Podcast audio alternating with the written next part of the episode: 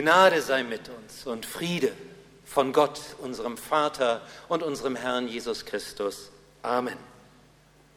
Heute, genau vor 480 Jahren, war der 4. Oktober ebenfalls ein Sonntag. Und das, was sich an diesem 4. Oktober 1534, also 81 Jahren in Deutschland abgespielt hat, was es ausgelöst hat, hatte es bis dahin in dieser Form noch nie gegeben. Und es ist wahrscheinlich bis heute der größte Impuls für die Verständigung in unserem Land und für die deutsche Sprache überhaupt. Das, was wir heute unter Hochdeutsch verstehen, ja unsere gesamte deutsche Literatur, lässt sich ohne dieses Ereignis nicht richtig einordnen. Johann Wolfgang von Goethe hat das 200 Jahre später so gewertet. Die Deutschen sind erst so ein Volk geworden. Ein bemerkenswerter Satz, gerade angesichts der Feierlichkeiten, die wir gestern hatten, 25 Jahre deutsche Einheit. Und das, was Goethe als Grundlage dafür sieht, dass wir erst so ein Volk geworden sind, das habe ich euch heute mitgebracht. Hier halte ich es in den Händen.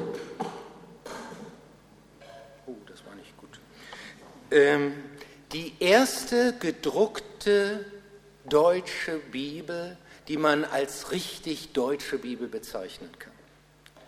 Es gab ja bis dato keine einheitliche deutsche Sprache. Wenn man Post vom Bodensee bekam in Westfalen, brauchte man einen Dolmetscher, einen Übersetzer damit man das verstehen konnte. Und Martin Luther hat dann zum ersten Mal etwas in eine Sprache gefasst, die alle verstehen konnten. Wo er dann sagt, man muss den Deutschen aufs Maul sehen, man muss hören, was die äh, Jungs in den Gassen sprechen, die Frauen in den Küchen sprechen, die Männer auf den Märkten sagen. Und dann hat er die sächsische Sprache, Amtssprache, zur deutschen Sprache gemacht. Und deswegen sprechen wir hier nicht bayerisch und auch nicht plattdeutsch, sondern wir sprechen hier Hochdeutsch. Und das ist die Sprache geworden, die dieses Buch ausgelöst hat. Aber Luther hat eigentlich nicht gedacht, eine einheitliche Sprache zu schaffen. Das war gar nicht sein Ziel. Er hat etwas anderes vor Augen gehabt. Er hat gesagt, wenn die Deutschen eine Bibel kriegen, wenn Menschen eine Bibel kriegen in der Sprache, die sie verstehen, dann wird das ihr Leben und ihren Glauben entscheidend prägen. Denn in diesem Wort liegt eine ungeheure Kraft.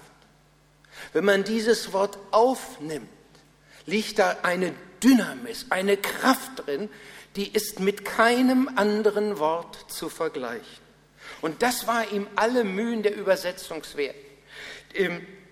Am 4. Oktober 1534 war es dann soweit und es wurde in, der, in Leipzig ähm, an dem Sonntag dieses Buch vorgestellt.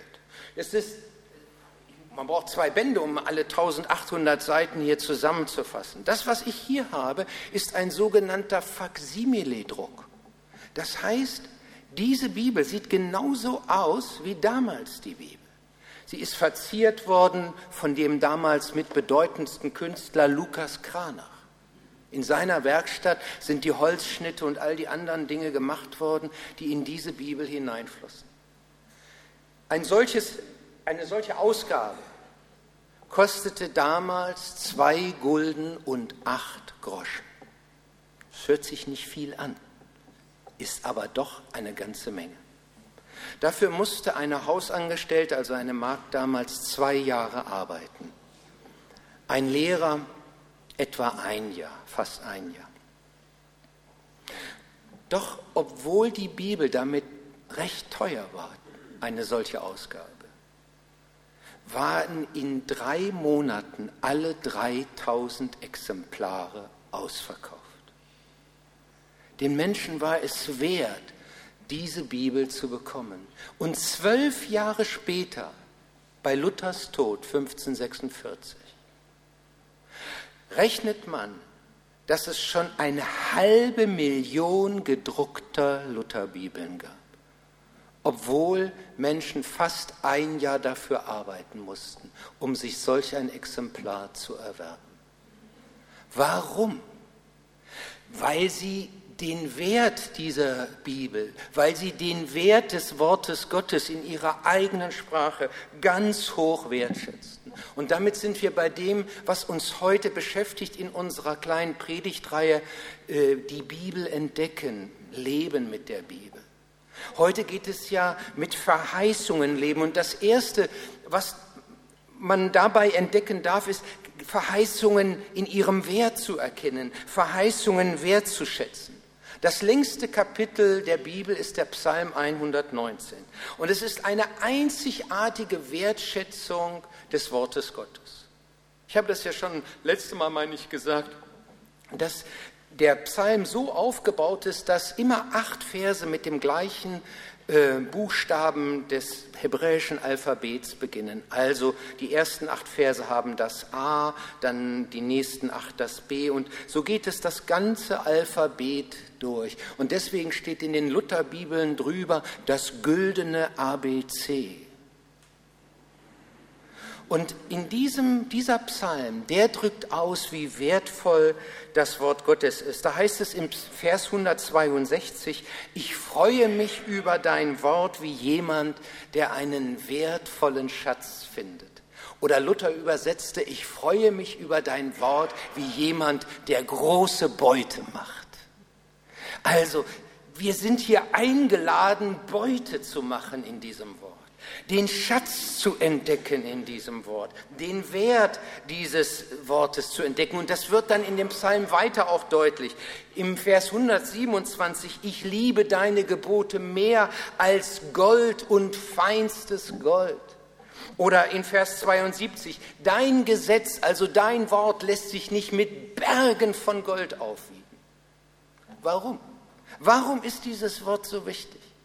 Der Psalmist drückt es in Vers 92 so aus. Wenn dein Gesetz nicht gewesen wäre, so wäre ich vergangen in meinem Elend. Wenn dein Gesetz nicht mein Trost gewesen wäre, so wäre ich vergangen in meinem Elend. Diese Woche haben wir Eckhard Butzke bestattet. Als ihn seine Familie drei Tage vor seinem Sterben noch auf die Palliativstation des Krankenhauses links der Weser bringen konnte. Und das ist ja ein Geschenk, wenn dann auf einmal aufhört all dieses Maschinentreibende. Und wenn man nun weiß, nun kann ich in Ruhe das machen oder kann mich darauf ausrichten, was nun zu tun ist. Und als sie sich von ihm verabschiedeten und sein Sohn Andreas das Zimmer verließ, da winkte Eckhart ihn nochmal zurück und sagte ihm, beziehungsweise er konnte ja nicht mehr sprechen aufgrund des Krebses und schrieb es ihm auf, hier ist keine Bibel. Er wollte eine Bibel. Er war Geschäftsmann durch und durch. Er hat gern organisiert, Neues angefangen, dieses und jenes gemacht. Aber jetzt waren nicht Pläne, irgendwelche Orga-Dinge dran.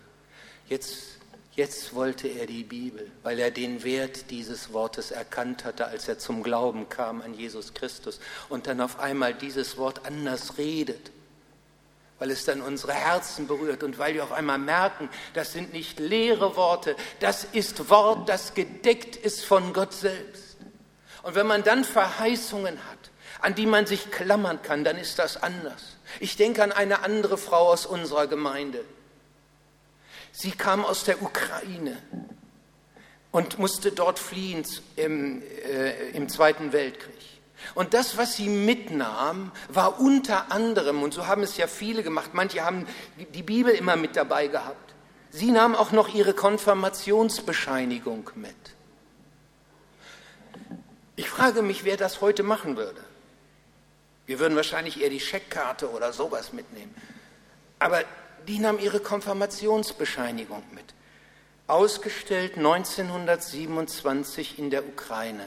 Ein Papier, als sie mir das zeigte, das so durch die Flucht natürlich mitgenommen war, dass man es kaum anzufassen wagte.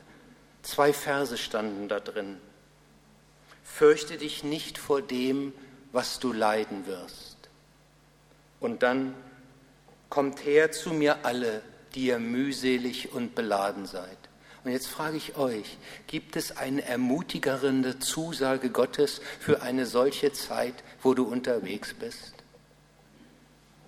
Das ist eine Verheißung, an die bei aller Not, die ja diese Flucht da mit sich brachte, man sich gerne klammert. Denn das Wort Gottes hat eine andere Kraft, deswegen predigen wir es hier ja auch. Deswegen gibt es heute auch diese besonderen Lieder. Aber lasst mich noch einen Schritt weiter vorweggehen. Der, der Gottesdienst, wie ihn in der evangelischen Kirche er eben durchgeführt wurde, wie er sich entwickelt hat, der hat zum Beispiel auch etwas musikalisch hervorgebracht, das nennen wir Kirchenkantaten. Eine Kantate. Johann Sebastian Bach war der große Komponist der Kirchenkantaten. Und als Kantor hatte er die Aufgabe, für jeden Sonntag eine Kantate ähm, in, äh, eben aufzuführen, in den Gottesdienst einzubringen. Viele Kantaten hat er selbst für diesen Sonntag jeweils schreiben müssen. Von ihm haben wir fast 200 Kantaten, die er geschrieben hat, komponiert hat. Diese Kantaten machten Folgendes. Sie nahmen die Lesung des jeweiligen Sonntags im Evangelium oder aus dem Alten Testament auf und vertonten mehr oder weniger fast reinen Bibeltext. Das heißt, man konnte eigentlich, wenn man die Kantate hörte, Wort Gottes hören und so verstand man das auch als gesungene Verkündigung des Wortes Gottes, als Lobpreis. Wenn man zum Beispiel hineinschaut, für den zweiten Ostersonntag heißt die Kantate Bleibe bei uns, denn es will Abend werden. Und die Lesung für diesen Oster, zweiten Oster äh, oder Ostertag, muss ich ja sagen, ist es ist die Lesung aus dem Lukasevangelium Kapitel 24, die Emmaus-Jünger. Und die begegnen Jesus und als sie spüren, von ihm geht eine besondere Kraft aus, aber sie erkennen ihn noch nicht, da sagen sie, bleibe bei uns, denn es will Abend werden. Und dann wird das zu einem Wort, das dann auf einmal Menschen noch ganz anders anspricht, weil wir merken, dass es manchmal auch Abend in unserem Leben werden kann, dass es Abend in dieser Welt werden kann. Und wir haben eine Bitte, Herr, bleibe bei uns. Und wenn man diese Worte hat, dann haben die eine Kraft. Es ist kein Zufall, dass wir heute aus dem braunen Liederbuch gesungen haben. Ich habe bewusst diese Verse oder diese Chorusse heute ausgewählt, denn bei der Vorbereitung fiel mir auf, dass diese Chorusse, die wir Anfang der 80er Jahre in dieser Gemeinde entdeckt haben und die dann da hineinkamen, dass die einen Hintergrund hatten und meistens fast gesungenes Bibelworte sind.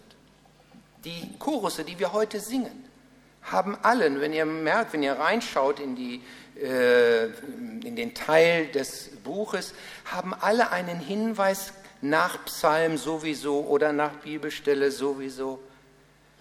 Die prägen sich dadurch anders ein. Du kannst fast die Lutherbibel aufschlagen und anfangen zu singen. Aber das ist meine Freude, dass ich mich zu Gott halte und meine Zuversicht setze auf Gott, den Herrn. Chorus 1, 2, ich lobe meinen Gott von ganzem Herzen und ich will erzählen von all seinen Wundern. Psalm 9, Vers 2. Oder der Chorus 8, wen habe ich im Himmel als dich und nichts auf der Erde ist mir lieber als du, o Herr. Wenn mir gleich Leib und Seele verschmachtet, so bist du doch mein Gott, für immer mein Trost und Teil. Der dennoch Psalm, der Psalm 73, die Verse 25 und 26. Und mit der Melodie passiert Folgendes die Erinnerung kommt. Denn man kann einen Bibelvers viel besser, viel leichter behalten, wenn er gesungen ist. Dadurch prägt sich das tiefer ein. Und deswegen haben, singen wir heute Bibelverse, denn ich bin überzeugt von der Kraft des Wortes Gottes. Und es ist ja unser Wunsch, dass dieses Wort hineindringt in unser Leben. Gesungene Bibelworte haben eine solche Kraft. Und ich wünsche mir eigentlich, dass wir mehr auch wieder neuere Lieder haben, die jetzt nicht Erfahrungen unbedingt zum Ausdruck bringen. Das ist auch wichtig. Aber die auch gesungenes Bibelwort sind. Denn alle, alle Zusammenfassungen einer Predigt, alle Glaubenssätze, die wir so verallgemeinert, abstrahiert sagen, die sind natürlich, wenn sie sich auch auf die Bibel berufen, nicht schlecht. Aber sie haben nie die gleiche Kraft wie dieses Wort selbst. Was sagt Jesus, als er versucht wurde von dem Widersacher? Er sagt, der Mensch lebt nicht vom Brot allein, sondern von einem jeden Wort Gottes, das aus seinem Munde geht. Oder jemand an einer neuen Übersetzung heißt es, der Mensch lebt nicht allein vom Brot, sondern von allem, was Gott ihm zusagt. Und das, das ist nicht ein Satz einfach, irgendeine Glaubens, Tatsache, Weisheit. Das ist ein Zitat aus dem fünften Buch Mose. Jede Versuchung des Widersachers des Teufels entgegnet Jesus mit einem Bibelwort, mit einem Bibelvers. Er zitiert dieses Wort und hält es dem Widersacher in der Anfechtung entgegen. Und die Frage ist natürlich, was habe ich, wenn ich in die Tiefe hineinkomme, wenn mein Leben durchgeschüttelt wird? Habe ich dann solche Worte? Und darum geht es heute. Mit Verheißungen Gottes leben, mit Zusagen Gottes leben. Und das bedeutet zweitens, dass wir Gottes Verheißungen vor Augen haben. Gottes Verheißungen vor Augen zu haben. Es gibt einige Bibelstellen, die uns auffordern, das Wort Gottes sich einzuprägen. Gott sagt zum Beispiel in, zu Josua, in Josua 1, Vers 8 steht das, sage dir die Gebote immer wieder auf, denke Tag und Nacht über sie nach. Und das Gebot, das Gott Josua gleich viermal aufs Herz bindet, das ist eigentlich gar nicht so ein Gebot, wie man es zunächst vermutet, nach dem Motto, das und das musst du alles tun, sondern das ist eher eine Zusage, das ist eher eine Verheißung Gottes, denn er sagt, sei nur getrost und ganz unverzagt, denn der Herr ist mit dir in allem, was du tun wirst. Präge dir das ein, Josua. Vergiss das nicht, weil es wird Zeiten geben, da brauchst du dieses Wort. Präge dir das ein, Matthäus Gemeinde, damit du es bereit hast, wenn du es dann brauchst. Präge dir dieses Wort ein. Das ist das Gleiche, was wir im Psalm 1 finden. Wohl dem, der Lust hat am Gesetz des Herrn und sinnt über seinem Gesetz, also über dem Wort Gottes, Tag und Nacht. Das heißt, dass es so tief in uns hineindringt, dass es ein Teil von uns selbst ist. Im Psalm 119, ich behalte dein Wort in meinem Herzen.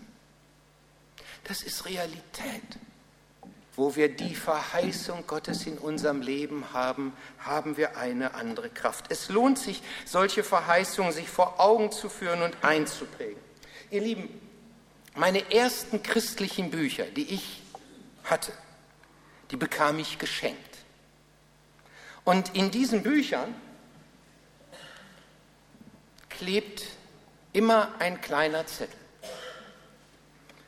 überreicht von Bibelmemory an Lothar Bublitz als eine Anerkennung für das Auswendiglernen von Bibelversen. Als ich zum Glauben kam, sagte unser Diakon, wenn du Lust hast, kannst du Folgendes machen. Du lernst Woche für Woche einige Verse und ich werde, dir die, ich werde diese Verse dann abhören und zum Schluss muss ein eine bestimmte Anzahl von Versen parat sein. Das heißt, dann müssen die alle auch da sein. Nicht? Also nicht nur einfach so kurzfristiges Lernen, sondern Lernen, das sich einprägt. Und dann ganz zum Schluss, als ich das dann alles hinter mich gebracht hatte, das dauerte einige Zeit, waren schon ein paar Verse, ähm, da bekam ich dann ein Bücherpaket. Die Grundlage meiner vielen Bücher, die ich heute habe. Für das Auswendiglernen von Bibelversen. Ich war ganz überrascht, dass es den Verein Bible Memory, der das damals ins Leben gerufen hat in den 70er Jahren, heute noch gibt. Aber man braucht ja eigentlich gar nicht solch einen Verein. Wie wäre es, wenn wir gerade in christlichen Familien auch unsere Kinder gewinnen, anhalten, ermutigen, herausfordern, Bibelverse zu lernen in unseren Stunden, wo wir zusammen sind oder für uns selbst? Bibelverse zu lernen. Als ich vor einem Jahr den, oder als wir vor einem Jahr hier den deutschen äh, Missionsleiter hatten von OM, da zeigte ich ihm unter anderem ein Buch, das ich bekommen hatte, als ich zum ersten Mal einen Sommereinsatz, einen Monat mit dieser äh, Organisation, Missionsgesellschaft, Operation, Mobilisation unterwegs war. Er kannte das Buch gar nicht. Er war nun schon jünger sozusagen. Da war ich aus den Anfängen her. Und ich zeigte ihm dann unter anderem etwas, was wir eben machen mussten, um uns für solch einen Einsatz vorzubereiten.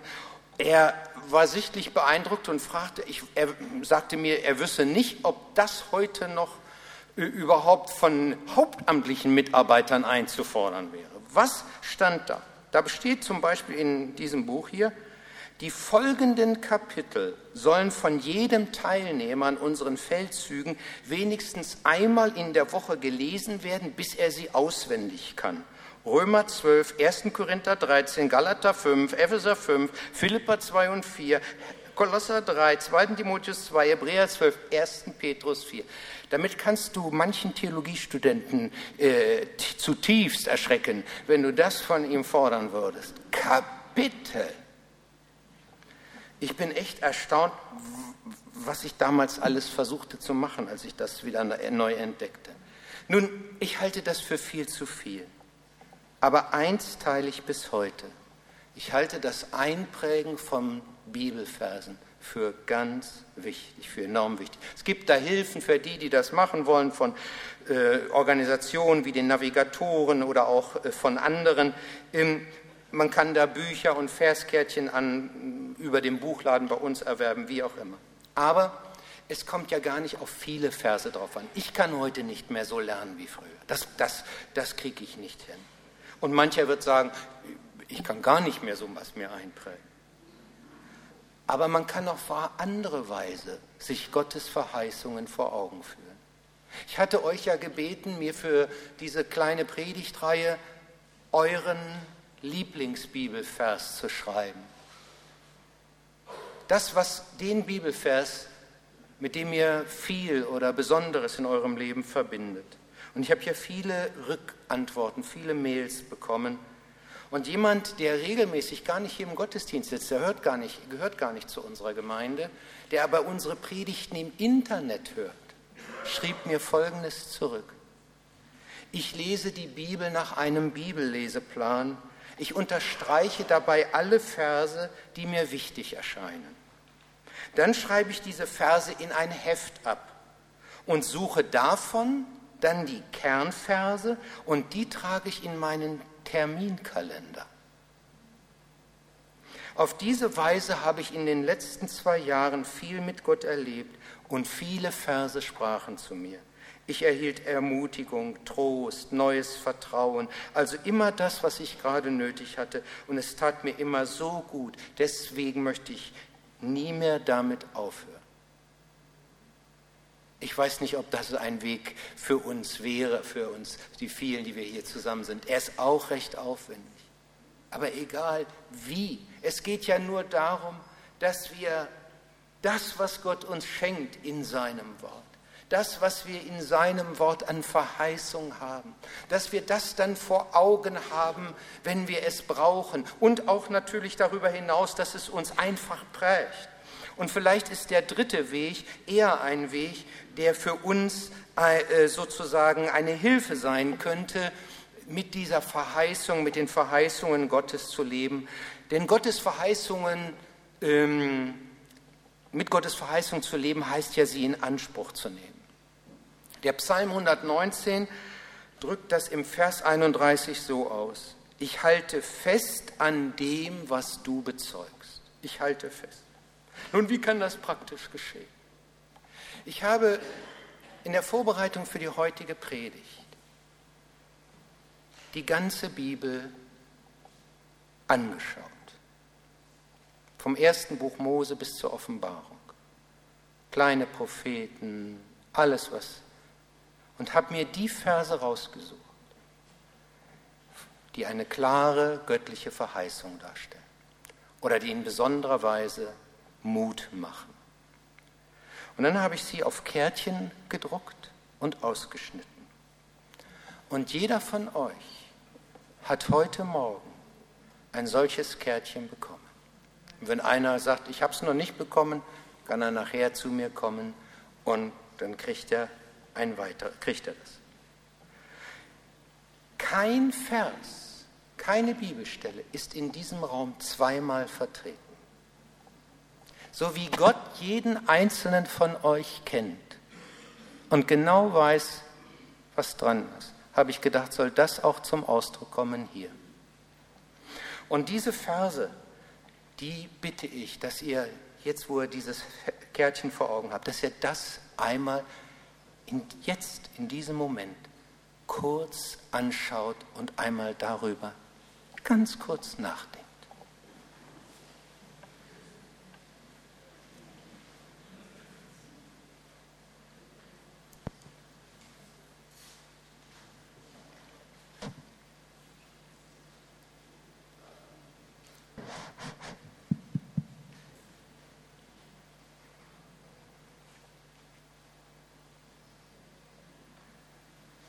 So, jetzt gehe ich einfach mal rum und frage, was für Verse da so sind. Fangen wir mal hier einfach an. Was hast du für einen Vers? Weil ihr seine Kinder geworden seid, hat Gott euch den Geist seines Sohnes ins Herz gegeben, sodass ihr zu Gott nun lieber Vater sagen könnt. Galater 4, Vers 6. Wie wäre es, wenn du darüber eine Woche nachdenkst und diesen Vers einfach jeden Tag, diesen Vers nimmst? Ein Vorschlag kommt am Badezimmerspiegel. Das ist ja stark. Darf ich hier einfach fragen? Ja, ich habe, wir haben einen Gott, der da hilft und den Herrn, der vom Tode errettet. Psalm 68, Vers 21. Das ist auch ein starkes Wort. Das ist ein starkes Wort. Ich mache Hospizarbeit und das ist etwas, was ich auch immer wieder da erlebe. Ich sage es nochmal, weil das jetzt was ganz Besonderes ist. Manchmal gibt es eine Verheißung, die ist in einer speziellen Situation damals gesagt worden. Ich habe die Bibelverse bewusst dazu geschrieben, damit man auch mal das Umfeld liest. Denn die sollen ja nur nicht so Art wie ein Zufallsgenerator oder Art Horoskop, sage ich mal jetzt, äh, sein, sondern sie sollen, wir sollen sie kennen in ihren Zusammenhängen. Aber dann gibt es etwas wie hier. Auf einmal jemand, der Hospizarbeit macht, kriegt genau dieses Wort. Und merkt ihr etwas? Jetzt fängt dieses Wort noch stärker an zu reden. Ich frage einfach mal weiter. Welchen Vers? Meine Angesicht soll vorangehen, ich will dich zur Ruhe leiten. 2 Moses 33, 14. Das ist ein ganz besonderes Wort. Das steht hier in diesem Ring drin. Denn es ist auch das Wort, das meine Frau und ich gewählt haben, um zu sagen, ihm gehört unser Leben. So, ich könnte jetzt noch weitergehen. Ich bitte einfach, dass ihr mit diesem Wort, wenn ihr darin einen Weg seht, diese Woche besonders lebt. Es geht darum, dass wir das Wort Gottes so ernst nehmen, dass wir sagen, wir möchten gar nicht ohne dieses Wort leben. Es ist uns eine Hilfe. Diejenigen, die mir geschrieben haben, also die an Bibel.matthäus.net ihren Vers geschickt haben, die bekommen von mir noch etwas anderes diese Woche zugeschickt diese Verse, 366 Ermutigungen Gottes, 366 Verheißungen Gottes. Als ich das meiner Frau sagte, sagte sie, das Jahr hat doch nur 365 Tage. Und ich sagte, aber 2020 gibt es 366. Das ist das nächste Schaltjahr. Und Gottes Wort reicht weiter, sozusagen. Dann kann man sich, wenn man will, diese Verse ausschneiden und äh, kann sie zum Beispiel in so ein Kästchen packen und kann jeden Tag ein, ein solches Wort nehmen. Das müssen auch nicht 366 sein. Vielleicht nimmt man auch nur die Verse, druckt sich die Verse aus, wo man sagt, die sind mir besonders wichtig. Mit denen möchte ich leben, mit denen möchte, die möchte ich intensiv mir vor Augen führen, die möchte ich bewusst in Anspruch nehmen. Es gibt die Verse auch als in, in einer Postkartenform, sodass man dann, wenn du mal weiterklickst, lieber Hier seht ihr das, so kann man die sich, meine Frau war ganz genial, die hat so ein Buch, eine Schachtel gefunden, die wie so ein Buch aussieht. Oben steht Create Your Own Happiness. Also äh, schaffe deine eigene Freude, ich würde sagen göttliche Freude. Äh, und äh, damit zu leben, das ist doch super. Und wenn man dann weiter, mach mal das nächste Bild, dann kann man zum Beispiel so etwas auch als Postkarte nehmen, kann es sich auf seinen Schreibtisch im Büro stellen. Wäre schon interessant, wenn man im Büro irgendwo ist und es kommt jemand und liest dieses Wort und auf einmal fragt er vielleicht, was ist das? Glaubst du daran? Oder äh, man stellt es sich in die Küche auf den Tisch oder im Wohnzimmer hin und auf einmal fällt der Blick drauf und wir wissen, wir haben diesen Schatz, wir haben göttliche Verheißungen. Mancher weiß allerdings nicht, wo finde ich den Zuspruch Gottes, den ich jetzt gerade brauche wenn ihn die Sorgen nicht loslassen oder andere Sachen.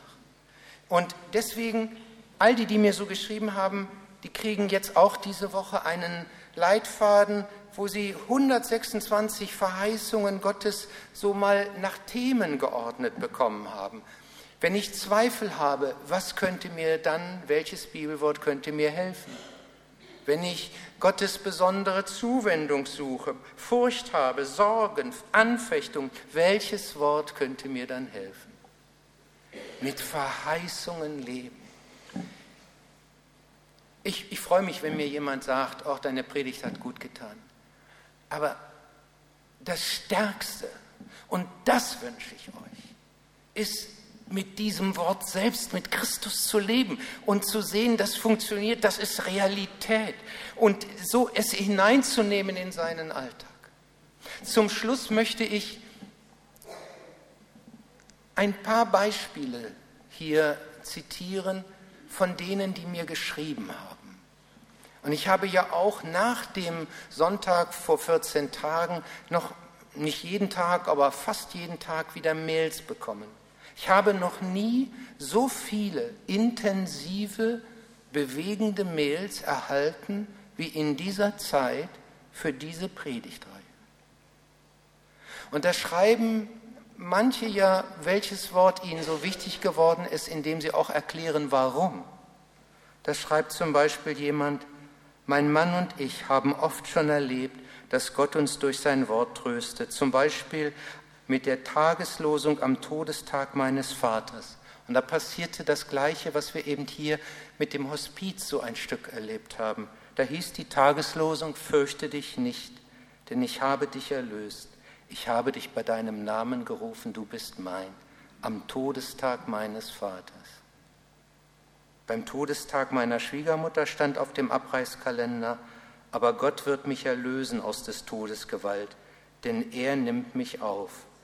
Und dann schreibt diese Person, wir hatten beide Male das Gefühl, Gott spricht mit uns. Mit Verheißungen Gottes leben.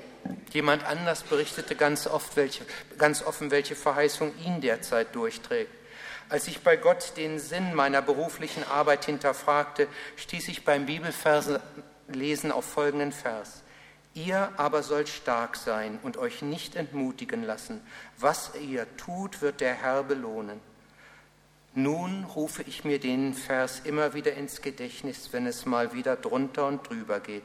Gott weiß, was in meiner Arbeit geschieht, und er wird alles zu einem guten Ziel bringen. Darauf verlasse ich mich. Und hier lebt wieder jemand mit einer Verheißung. Ein anderer nannte ein Wort aus Psalm 126 die mit Tränen sehen, säen, werden mit Freuden ernten, weil ihm diese Verheißung durch eine lange Krise seines Lebens begleitet hat. Dieser Vers, schreibt dieser Mensch, gab mir Trost und Hoffnung, obgleich ich nicht wusste, wie das gehen sollte.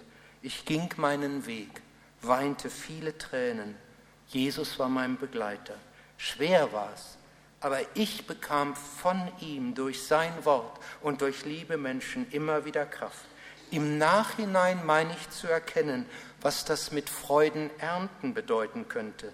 Meine Mutter, meine Schwester und meine Tochter kamen in dieser Zeit zum Glauben. Da war Freude im Himmel und auf der Erde.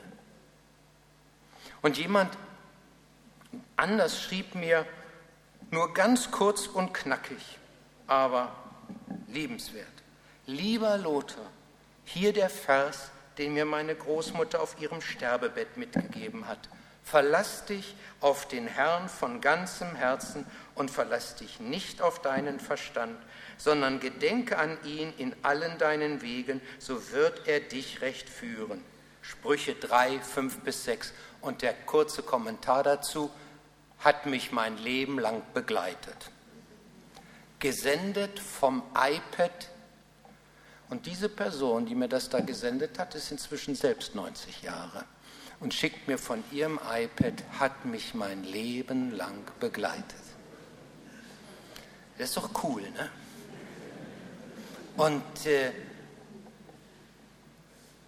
das, was diese Predigt heute eigentlich bewirken soll, ist, dass Gottes Leben, Gottes, Gottes Wort, Gottes Verheißung in unser Leben hineinkommen dass sie unser Leben prägen. Wir denken ja oft, das heißt dann so, ich muss mich so und so verhalten, das und das richtig machen.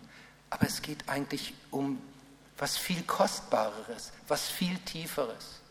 Gott will unser Innerstes, unser Herz prägen und tragen. Und daraus soll dann das fließen, was dann an Verhalten oder so kommt. Aber in diesen Verheißungen liegt eine Kraft. Und er lädt uns ein, damit zu leben. Und das, das könnte doch nächste Woche so ein Weg sein, wo wir sagen, jawohl, das nehme ich in Anspruch. Diesen Vers, den ich jetzt bekommen habe, oder vielleicht einen anderen Vers, der mir wichtig ist. Ich will ihn festhalten. Wir beten. Herr Jesus Christus, wir danken dir für dein kostbares Wort. Es ist ein Wort, das nicht leer ist nicht hohle, leere Versprechen, sondern es ist gedeckt durch dich selbst, durch dein Leben und durch deine Person. Und ich bitte dich für jeden Einzelnen von uns, dass er die Wahrheit dieses Wortes erfährt, dass er so mit dir lebt, dass er die Kraft dieses Wortes in seinem Alltag spürt. Ich danke dir, dass das möglich ist. Amen.